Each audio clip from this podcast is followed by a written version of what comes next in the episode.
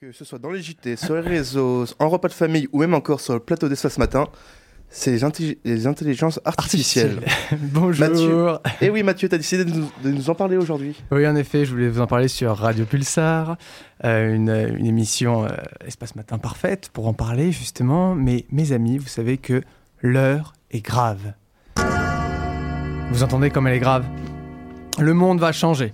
Vous souvenez-vous du film Her, où le héros tombe amoureux d'une intelligence artificielle Samantha Ou bien de 2001, l'Odyssée de l'espace, quand l'ordinateur de bord du vaisseau prend le dessus sur l'équipage Ou même encore cette série de films futuristes promettant un avenir sombre pour l'être humain, dominé par les robots qu'il a créés C'est qu'à un moment donné, à l'orée du 21e siècle, l'humanité a voulu s'unir dans la célébration. C'est la venue au monde de l'IA. L'IA Tu veux dire l'intelligence artificielle? Une conscience unique qui s'est répandue dans toute une génération de machines. Nous ignorons qui a frappé le premier, nous ou elle. Mais nous savons que c'est l'humanité qui a assombri le ciel. Eh oui, c'était en 1999 Matrix qui évoquait la domination des robots sur leurs créateurs, une vision qui semblait futuriste. Et pourtant, cette intelligence artificielle dont il parle est à présent accessible à tous, et même a commencé à envahir notre société. Un de ses principaux créateurs, notre milliardaire fou tweetant à bord de sa Tesla, Elon Musk, qui en 2015 a investi dans une nouvelle start-up, OpenAI, spécialisée dans le raisonnement artificiel. Et OpenAI, fin novembre de vi- 2022, a mis en ligne et en accès libre ChatGPT. ChatGPT est une intelligence artificielle conversationnelle la plus évoluée à ce jour, avec laquelle on peut facilement avoir une conversation sensée.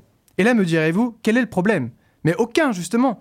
D'ailleurs, depuis début décembre, les professeurs ont constaté une hausse des notes de leurs élèves sur l'ensemble des devoirs maison. Même Kevin, qui n'avait toujours pas compris que l'algèbre n'était pas un pays d'Afrique. Le responsable ChatGPT. Il a réponse à tout. Je lui ai donc posé un problème de maths classique. hein. En combien de temps je remplirai ma baignoire vide qui fut avec deux robinets de débit différents? Il m'a d'abord suggéré de changer de baignoire, au vu du contexte biologique mondial où les énergies sont devenues chères et rares. Puis il m'a fourni une explication détaillée du raisonnement logique à avoir. Et tout ça en quelques centièmes de seconde. En quelques centièmes de seconde Mais rendez-vous compte, comment voulez-vous motiver encore des élèves à faire des problèmes de maths puisqu'ils ont la réponse en quelques secondes et de façon détaillée sur leur ordinateur? ChatGPT peut tout vous sortir, de la fiche de lecture de Zola à la stratégie militaire de Napoléon. Il suffit de lui rajouter une voix et on obtient un professeur particulier, et qui en plus ne fera jamais grève. Alors ça veut dire quoi? Que dans 10 ans, les seules matières enseignées à l'école seront le sport et l'art plastique? Enfin, je vous dis art plastique.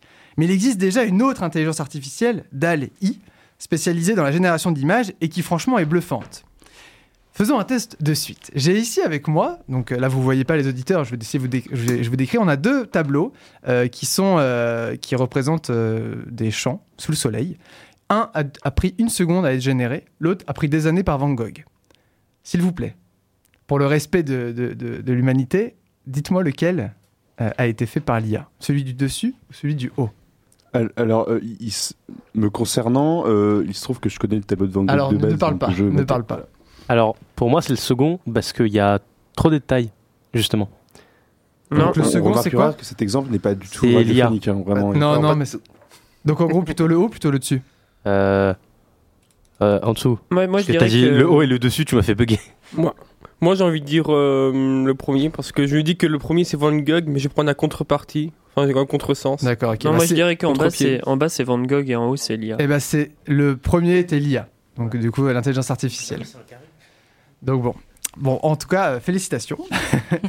Euh, mais donc du coup, dans 10 ans, cette intelligence artificielle, elle sera plus performante et omniprésente. hein. Peut-être que les métiers scientifiques seront amenés à disparaître.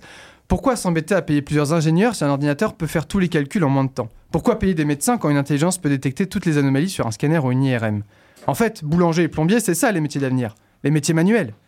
Alors je ne sais pas de quoi sera fait l'avenir, mais il est normal d'en avoir peur. La peur de l'inconnu, c'est un sentiment humain. hein. Probablement que dans le futur, il faudra changer notre mode d'apprentissage. Il ne faudra pas laisser réfléchir l'intelligence artificielle seule, mais plutôt travailler avec elle, s'en servir de support. Mais l'heure n'est pas encore à choisir la pilule bleue ou la pilule rouge. Nous en sommes qu'aux prémices de l'IA. Elle nous promet de belles choses. Soyez sûr que, cependant, les émotions, les sentiments, les interactions sociales restent quelque chose d'humain et qu'on apprend dès notre naissance et jusqu'à notre mort. Et qu'aucun système informatique ne pourra ressentir cela à travers du code. Et puis, tous les robots ne sont pas méchants. Regardez ces deux-là. Alors la prochaine fois que vous regardez un film romantique, ne vous retenez pas de pleurer, c'est humain. Merci Mathieu, j'espère que cela vous a tous plu chez vous ou en plateau.